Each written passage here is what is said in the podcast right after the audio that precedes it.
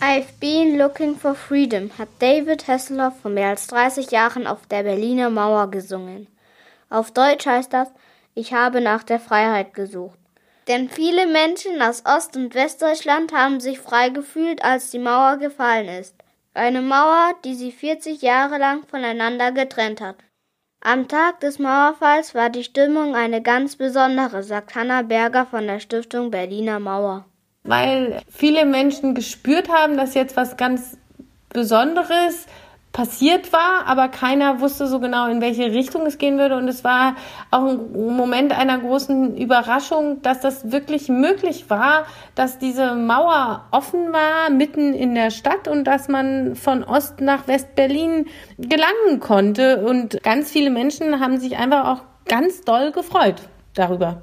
Ab dem 9. November 1989 durften Ost- und Westdeutsche also zum ersten Mal ohne offizielle Genehmigung auf die andere Seite der Mauer.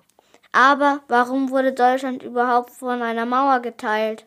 Deutschland wurde sozusagen nach dem Zweiten Weltkrieg aufgeteilt zwischen den verschiedenen Siegermächten. Das war Großbritannien, die USA und Frankreich als Westalliierte und äh, Russland auf der anderen Seite. Und dann sind 1949 dann äh, auf dem Gebiet der, der Westalliierten ist die Bundesrepublik gegründet worden und in Ostdeutschland die Deutsche Demokratische Republik.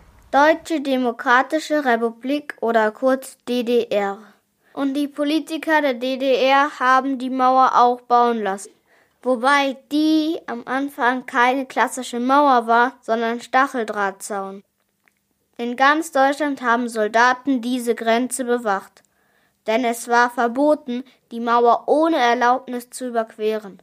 Unter anderem dagegen haben viele Menschen in der DDR demonstriert. Sie sind auf die Straße gegangen, sie haben gekämpft für demokratische Verhältnisse und auch für eine Öffnung des Landes und sie haben sich zusammengetan in Gruppen, haben sich in Kirchenräumen getroffen und organisiert und es waren wirklich die Bürger des Landes der DDR, die auf die Straße gegangen sind und protestiert haben gegen die Zustände in ihrem Land. Der Mauerfall in der Nacht vom 9. auf den 10. November 1989 war also ein Erfolgserlebnis für die Demonstrierenden und ein erster Schritt für die Wiedervereinigung von Ost- und Westdeutschland.